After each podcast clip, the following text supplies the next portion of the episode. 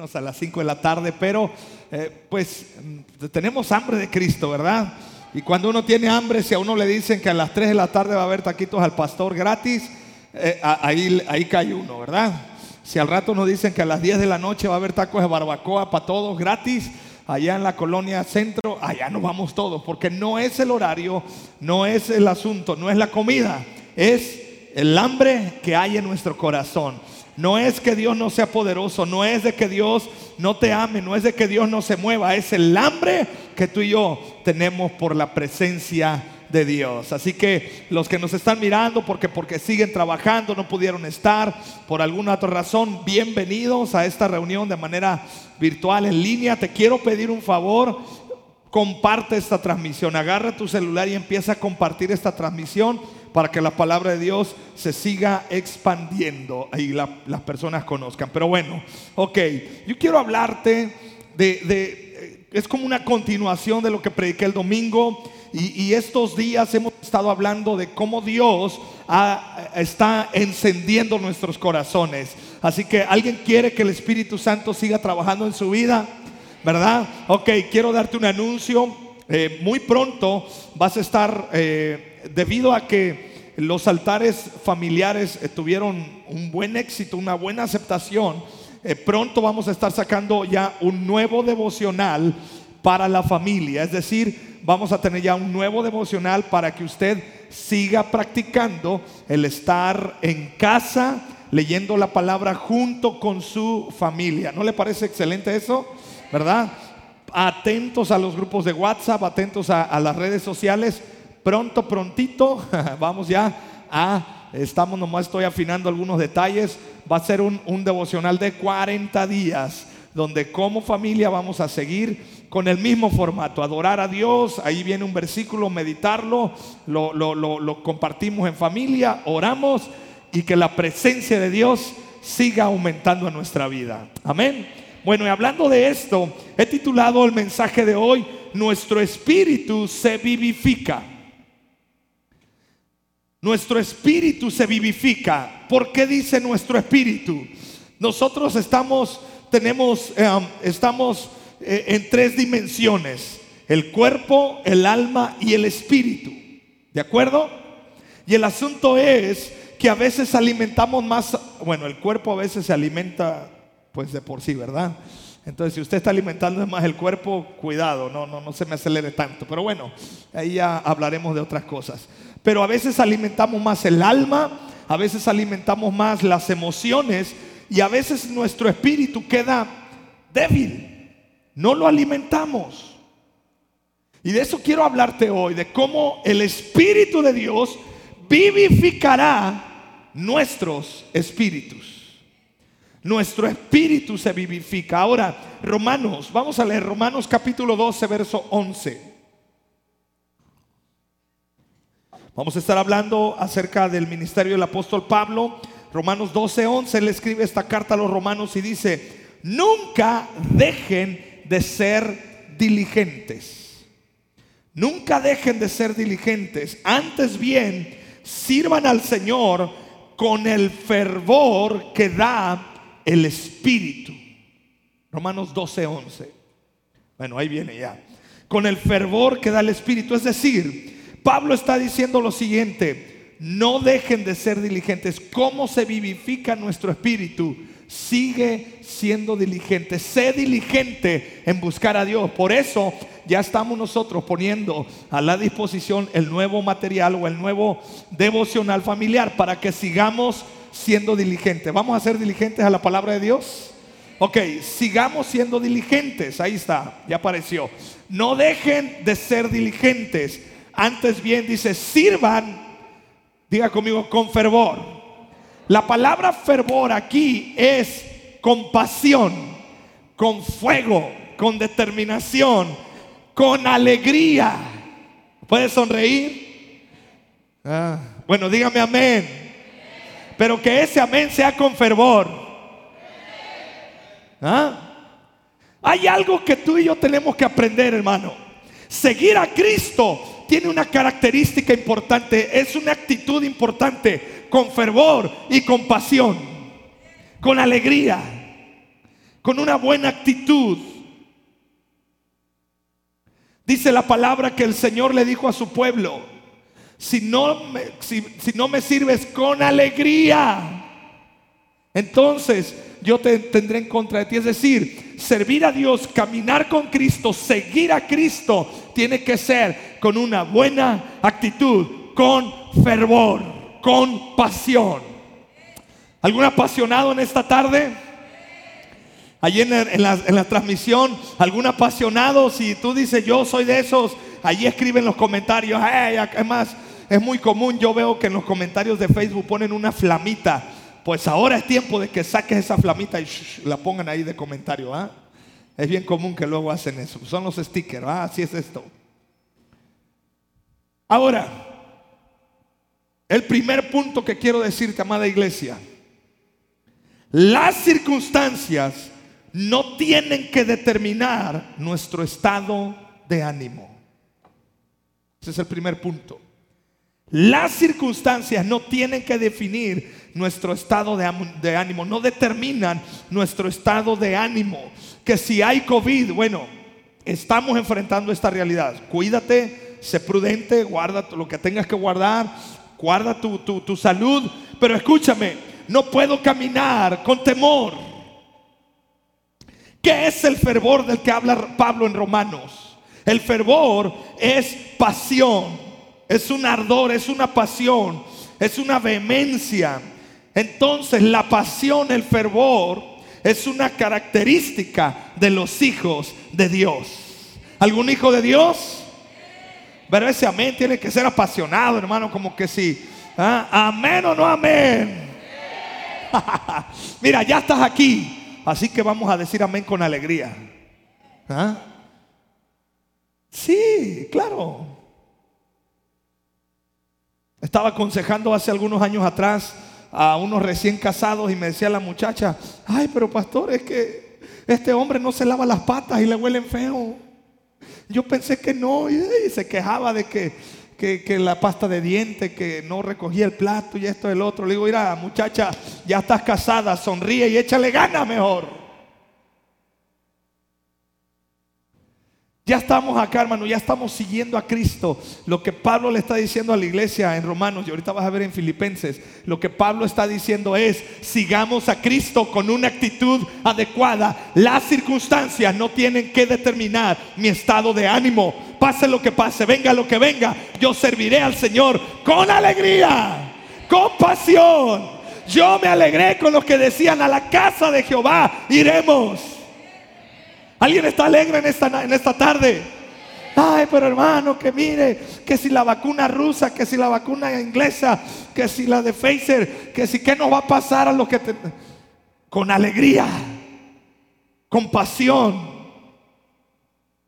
El Señor cuida de nosotros.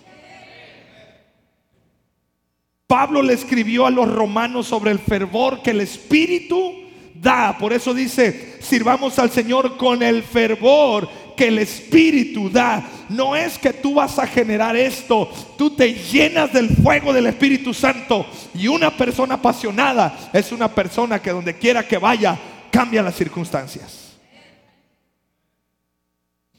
A mí me gusta mucho el fútbol. Soy, me, gusta el fútbol. Le voy a las, a las, a las águilas del América, no me juzgue, no me critique. No todos somos perfectos, ni modo. ¿Qué hay? Yo sé que hay gente que, que gasta sus ahorros en comprarse una, una garrita con unas rayas ahí que, que las chivas, pero bueno, ok.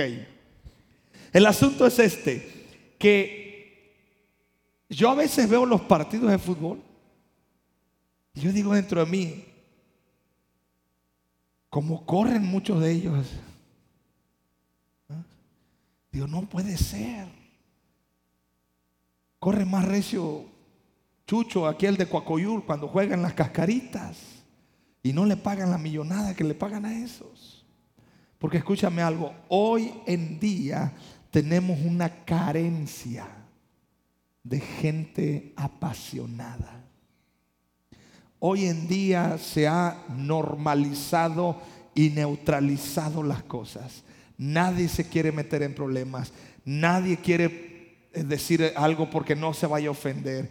Nadie quiere poner una posición específica porque no, ¿y qué tal si este sector? Todos queremos quedar bien con todos. Todos queremos ser políticamente perfectos, pero te tengo una buena noticia y a lo mejor para algunos puede ser mala noticia. El Evangelio tiene dos vertientes.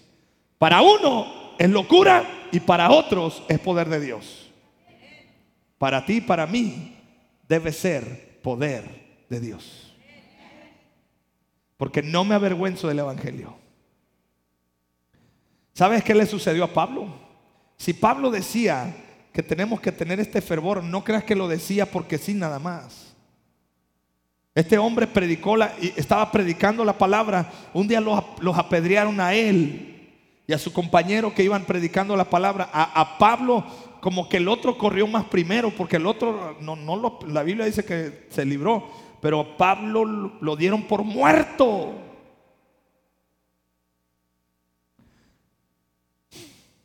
Ahora, en Filipenses, si usted lee la carta de Pablo a los Filipenses, hay una característica.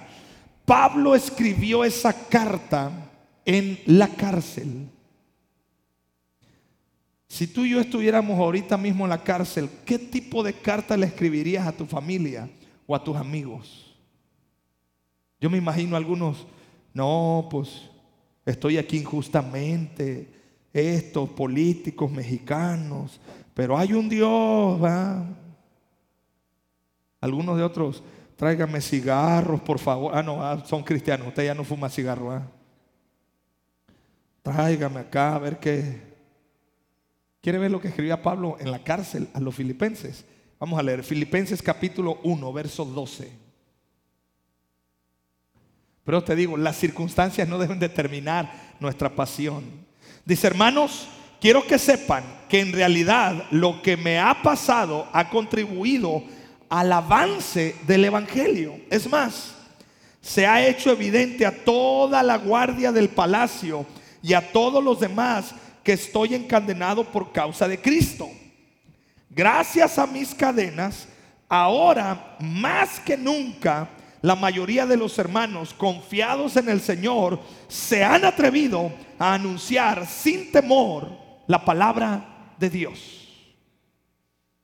Lo que Pablo está diciendo es, estoy injustamente en la cárcel, pero aún aquí en la cárcel, los guardias de la cárcel, los reos de la cárcel, los que están aquí en la cárcel, se están dando cuenta que a mí me encarcelaron no por criminal, me, encarcelaron no por violador, no por matar a nadie, estoy encarcelado porque he predicado a Cristo. Y eso me da alegría, dice Pablo. Es más, qué bueno, porque a causa de que a mí me encarcelaron, hay gente que ahora está predicando la palabra sin temor. Amada iglesia, amada familia, es tiempo de seguir a Cristo sin temor. Es tiempo de seguir a Cristo. Sin una condición de, ay, y que no me pase nada. Y ay, líbrame, Señor. Sí, líbranos, Señor. Pero venga lo que venga. Yo estoy de pie en Cristo Jesús. Efectivamente, a nadie quiere que nos pase nada malo. No, no estoy diciendo que seamos kamikazes espirituales y cristianos. No, no, no. Nadie quiere que nos pase algo malo. Pero estamos rodeados de circunstancias que no podemos controlar. Entonces nosotros estamos firmes en Cristo Jesús. En otras palabras, lo que Pablo estaba explicando es, a pesar de que estoy en la cárcel cuando debería estar libre, sigo adelante hay gente que vio mi actitud de gozo y alegría y cobraron ánimo para seguir soñando cosas grandes. Déjame decirte, en medio de la circunstancia que estás viviendo, hay personas que ven tu actitud y tú eres inspiración para que los demás sigan a Cristo. No se achicopalan. Ven que tú no te achicopalas. A lo mejor te quedaste sin trabajo, a lo mejor la situación económica no va bien en tu familia, a lo mejor tu salud menguó un poco y todo, pero la gente ve cómo sigues caminando en fe y la gente ve que tu actitud en tu corazón, ese fuego está en tu vida y tú inspiras a los que están a tu alrededor. Empezando por tu casa, empezando por tus hijos. Incluso en las circunstancias tan adversas, el apóstol era de inspiración para que otros continuaran avanzando. Eso me habla que en la, peor, temporada de tu vida tú puedes seguir inspirando a otros a seguir adelante. No importa si estamos sanos o enfermos, en riqueza o en pobreza, todo lo podemos en Cristo que nos fortalece. De mismo modo, las eventualidades no deben determinar nuestro fuego interno ni nuestra fe. Que la cosa, se puso difícil eso no va a frenar mi fe. Acuérdate que Jesús le dijo a Pedro, mira Pedro, te van a zarandear. Va a venir el chamuco, te va a dar una zarandeada muchacho, que hay Dios. Pero yo le estoy pidiendo a Dios una cosa, que tu fe no falte. Que la fe no falte. Que el fuego no mengüe. En relación a esto, Pablo le escribió Pablo escribió, yo estoy preso, pero otros se están animando. Entonces Pablo dijo, mira, pues yo estoy preso, pero si los demás se animaron, pues qué buena onda que me metieron preso a mí, injustamente, pero me metieron a la cárcel. Segundo punto acerca de, esto, hablando mismo ahí en Filipenses, debemos ser libres de las opiniones externas. Yo quiero animarte, el domingo voy a hablar un poquito más acerca de este punto. Debemos ser libres de las opiniones externas. Escucha, nada ni nadie nos podrá separar del amor de Cristo. A nosotros nos dijeron que hasta las seis podemos reunirnos, pues nos reunimos a las cinco. ¿Cuál es el problema? ¿Sí me explico? Y si nos bajan a las cinco el horario, nos reunimos a las cuatro. ¿Cuál va a ser el problema? Y si nos dicen a las dos de la tarde, nos venimos a las seis de la mañana. O sea, ¿cuál es el problema? Porque no se trata de las circunstancias. Vamos a seguir acatando las, las, órdenes, pero nosotros vamos a seguir avanzando también. No sé si me, está, me, estoy dando a entender. Ay, es que esto, ¿no? Hay un dicho mexicano, para todo hay maña. ¿Ah? Entonces, Debemos ser libres de las opiniones externas. Diga, amigo, diga conmigo, soy libre de lo que la gente piense de mí. amén o no amén. Ay, es que ustedes están locos. ¿Por qué se van a esa hora a la reunión? Mira, hasta con más alegría voy a cantar al Señor. Oye, ustedes están locos. ¿Por qué? ¿Por qué siguen con esa actitud de fe? No están viendo todas las enfermedades. Ay, papá, era hasta con más ganas sirvo a Dios todavía. Porque la opinión de la gente, la opinión de lo que pueda venir, Pablo se vio en esta encrucijada también. Mira, en aquellos días pasó algo. Alguna gente, como veían que Pablo estaba predicando con poder, con pasión, y estaba ganando mucha gente para Cristo, otros se levantaron en competencia a predicar también, pero lo hacían con un espíritu de competencia para que vieran que ellos ganaban más gente para Cristo. Y Pablo escribe ahí en la cárcel respecto a esto y dice, Filipenses 1:15, es cierto que algunos predican a Cristo por envidia y rivalidad, pero otros lo hacen con buenas intenciones. Estos últimos lo hacen por amor, pues saben que he sido puesto para la defensa del Evangelio Aquellos predican a Cristo por ambición personal y no por motivos puros, creyendo que así van a aumentar las angustias que sufro en mi prisión. ¿Qué importa? Nada más diga conmigo, ¿qué importa? ¿Qué importa? Al fin y al cabo, y sea como sea, con motivos falsos o con sinceridad, se predica a Cristo. Por eso me alegro. Es más, seguiré alegrándome. Aleluya. Yo cuando leo estas palabras digo, Señor, yo quiero esa misma pasión que tenía este hombre. Te critican y te dicen, te han dicho cosas, te han señalado. Aún mismo dentro de la iglesia las cosas, has tenido diferencias con dos, tres personas. Mira, yo me alegro. Porque sea como sea, la gente está hablando acerca del poder de Dios. Y entonces yo quiero animarte a que no caigas en esta trampa. Que si te dicen, oye, hay otra iglesia, ¿quién será la mejor? No, no, ninguna. Aquellos predican a Cristo, nosotros también. Qué bueno. Pablo dice que en su cárcel él decidió alegrarse. A pesar de que haya personas que actúen en contra de nosotros para perjudicarnos, debemos gozarnos y seguir adelante hacia lo que Dios nos ha llamado. No le puedo ver su sonrisa, pero estoy creyendo que está sonriendo ahorita. ¿Sí? Ay, pero mire, yo como quisiera que, que, que, que mi cuñada o mi cuñado siguiera igual. Sea como sea, usted siga alegrándose y siga orando. A Dios en su momento tratará con las personas.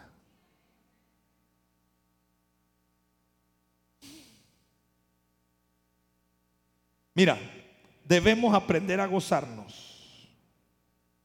Debemos gozarnos y seguir adelante hacia lo que es necesario que continuemos avanzando sin importar si la gente nos apoya y nos aprueba o nos abandonan y se oponen, somos libres de la gente. ¿Sí me explico?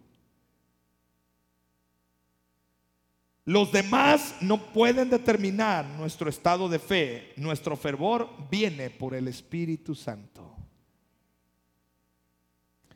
Siempre que hablo con personas y luego, sobre todo con matrimonios y Luego me dicen el, hombre o la mujer, no, es que en la mañana mi mujer me hizo enojar y me fui todo bravo a la casa, al, trabajo y ando bravo y llegué a la casa y, y, desgreñé a los chamacos. Necesitaba sacar el coraje. Le digo, fíjate qué chulo.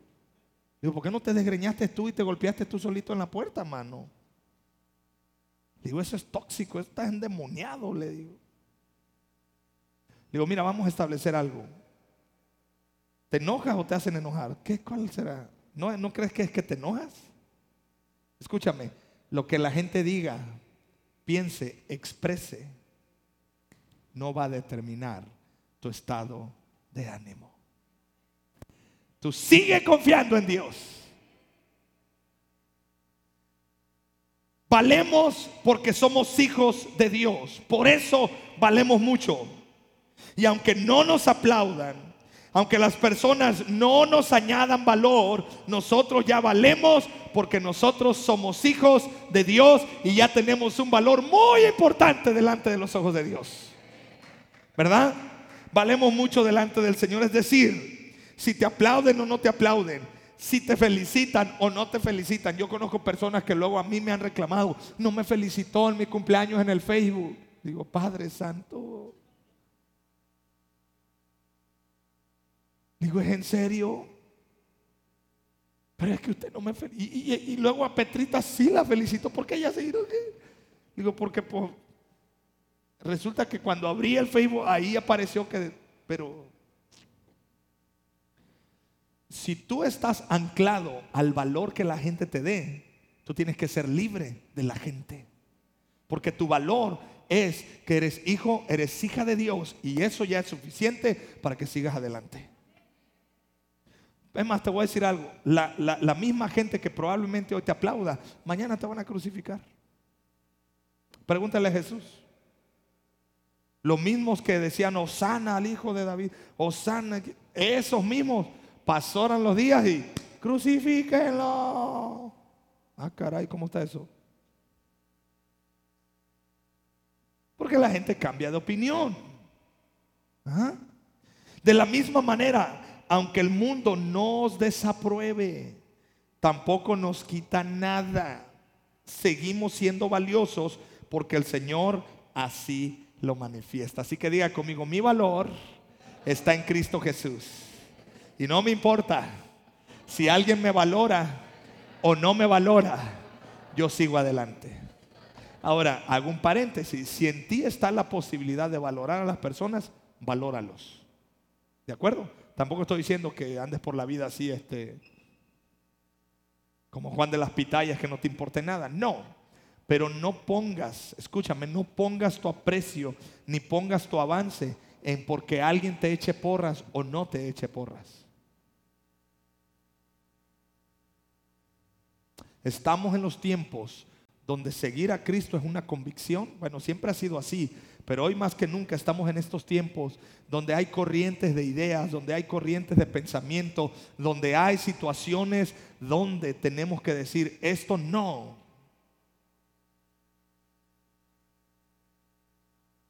Te la voy a poner así de fácil. Te voy a plantear un caso hipotético que yo creo que no va a pasar muchos años que te vas a enfrentar esa realidad. Los que somos padres nos vamos a enfrentar esa realidad con los hijos que estudian. Llegará el momento, estoy planteando algo hipotético. ¿Cómo vas a reaccionar cuando llegue el momento que te digan en la escuela, si usted y su hijo no aceptan la ideología de género y la igualdad de género, y te van a dar un papel para que firmes el compromiso de que tú vas a respetar y vas a aceptar que a tus hijos en la escuela le enseñen esos principios humanistas de ideologías de género. Y si te dicen, si no firma, no lo suscribo, no, ya no es parte de la plantilla, ya no lo podemos tener en la escuela. ¿Cómo vamos a reaccionar?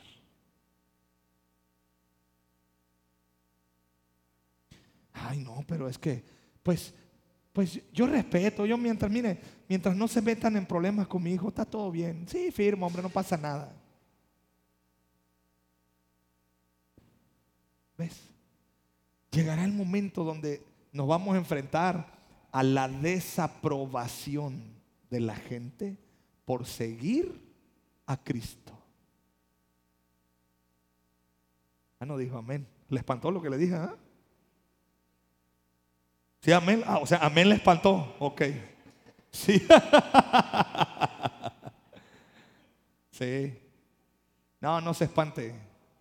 Trabaje en su fe y fortalezca su corazón en Cristo. Y si es necesario padecer por Cristo, ¿sabes qué hacían los apóstoles? ¿Sabes qué hizo Pedro y Juan cuando los azotaron por causa de haber predicado el Evangelio? Llegaron a la iglesia contentos yo creo que hasta se levantaron las, las camisas. Mira, mira, mira, ya viste todos los latigazos que me dieron. Por causa de Cristo, aleluya. Porque también el maestro sufrió esos castigos. Es más, te la pongo un poquito más para que te termines de espantar. Y al final te tomas una coca para el susto. ¿Verdad? Si Cristo Jesús es nuestro maestro, ¿reconocemos a Cristo Jesús como nuestro maestro? Reconocemos a Cristo Jesús como nuestra máxima autoridad espiritual y como nuestro sumo sacerdote. La Biblia dice que Él, es nuestro sumo sacerdote. ¿Lo reconoces? Bueno, el discípulo tiene que seguir al maestro. Amén.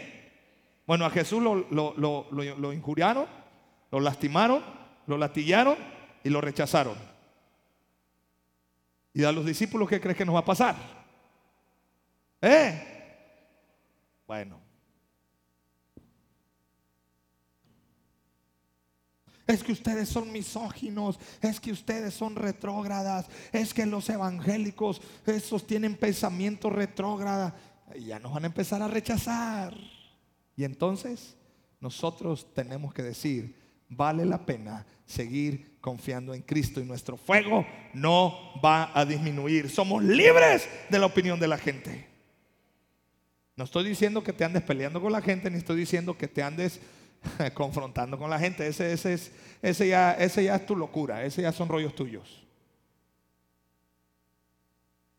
Y termino con esto, si pueden pasar los chicos la alabanza, por favor. Diga conmigo, el gozo de Dios es nuestra fortaleza. ¿Cómo mantenemos ese fuego? El gozo de Dios es mi fortaleza.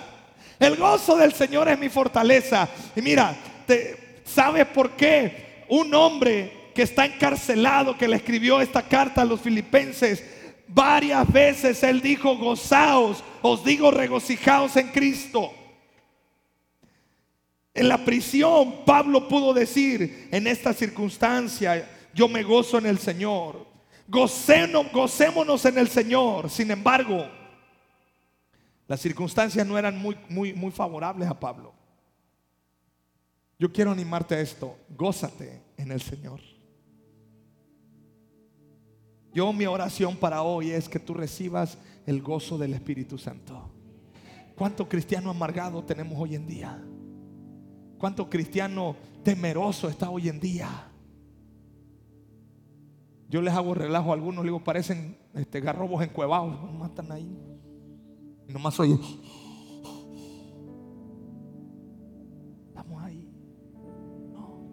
Es tiempo de que salgas. Hoy Dios te dice, sal de la cueva. Y Elías estaba, no, Señor, es que no ves que no hay nadie más. Ya soy el único. Dios le dijo, ¿cuál hombre? Yo tengo un remanente, no eres el único. Ni eres el único amenazado, ni eres el único que está en esta circunstancia. Ya sal de la cueva. Pablo estaba encarcelado. Pero Pablo dice, el gozo de Dios me llena. Dice Pablo, en esta circunstancia yo me gozo en el Señor. Yo no sé la circunstancia que estés pasando, pero sí tengo que decirte esto. Gózate en el Señor. Ahora, sin embargo, versículos atrás, más adelante, Pablo reflexionó y dijo, ¿y si me matan? Porque estaba en la cárcel y te tengo que decir algo. La gente que estaba en la cárcel en los tiempos de Pablo no era porque ya estaban pagando su condena. No, Señor. Hace rato me puse a investigar y me, sorprendió lo que, lo, que, lo, que, lo que encontré.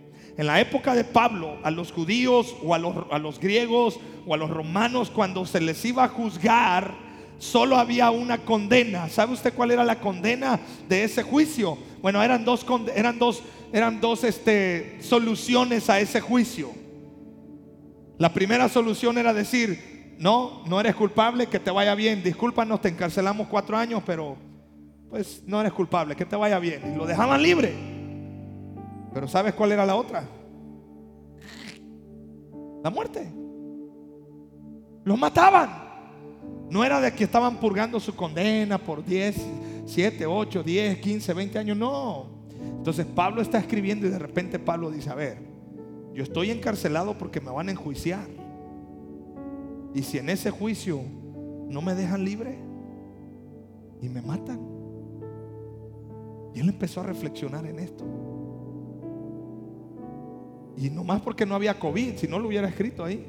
¿Y si me infecto? ¿Y si me, y si me infecto? ¿Y, si se me baja la oxigenación? ¿Y si me internan? ¿Y si me entuban? ¿Y si... Algo similar él estaba reflexionando. Y si no logro salir de esta prisión y se muero acá adentro, pero viene el Espíritu Santo en su interior. Y él dice, en ese caso, me voy con Cristo, que es muchísimo mejor. O sea, rápido le, dio la solución a ese sentimiento. Escúchame, la Biblia dice que ni la vida y ni la muerte podrán separarnos del amor de Cristo. Ni la vida ni la muerte tienen que determinar nuestro fervor en el Señor. Si vivimos, vivimos para Cristo. Y si morimos, nos vamos con Él por la eternidad. Qué simplista, pero qué profundo es decir esto.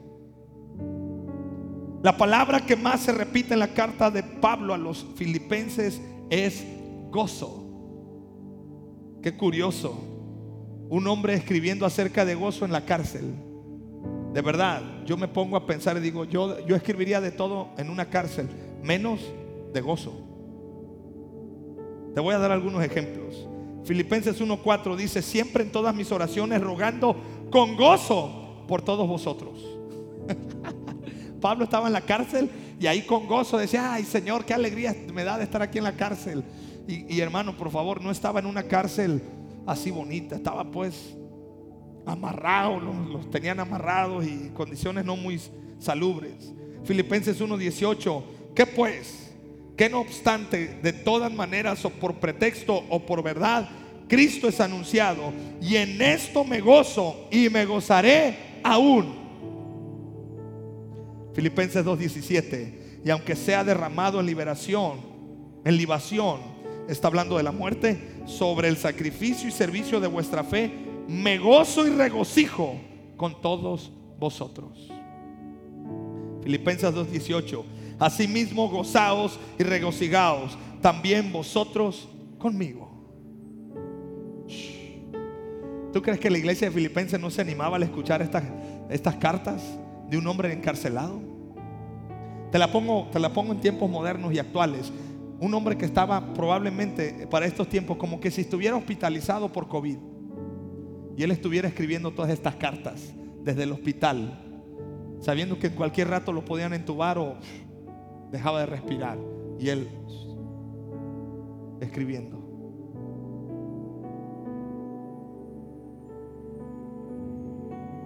Filipenses 3.1, Pablo declaró, por lo demás hermanos, gozaos en el Señor. A mí no me es molesto el escribiros las mismas cosas. Él se los escribió innumerables veces. Gócense, gócense. Amada iglesia, yo también te transmito el mensaje. Gózate. A él no le molestaba repetirlo para que quedara claro. Algunos otros pasajes en los que el apóstol Pablo habla de gozo son Filipenses 4.1 dice, así que hermanos míos, amados y deseados, gozo y, amados y deseados, gozo y corona mía, estad así firmes en el Señor, amados. Filipenses 4:4, este es el de los más famosos, regocijaos en el Señor siempre. Otra vez digo, regocijaos en el Señor. Amén. ¿Alguien se sabe Filipenses 4:13? ¿Qué dice? Todo lo puedo en Cristo que me fortalece y él estaba en la cárcel.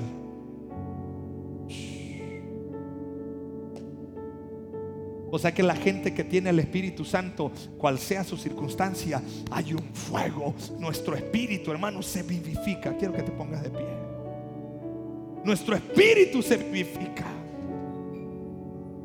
Entonces, te tengo que decir esto.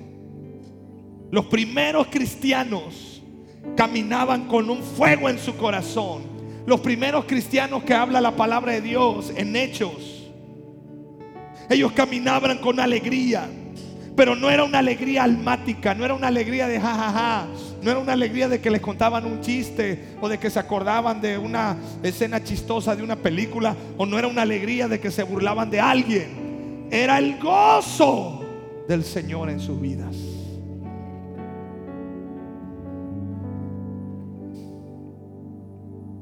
Era una pasión que solo el Espíritu puede dar. Mientras el entusiasmo del alma pasa rápidamente. Mientras las cosas del alma, escúchame, la, la, la, la esa alegría del alma se va rápido. El fervor, el fuego del Espíritu se mantiene en el tiempo y nos hace perseverar. ¿Cómo perseveramos, hermano? Con el fuego del Espíritu, con la llenura de su presencia. Tenemos que ser fervientes en el Espíritu. Quiero que cierres tus ojos.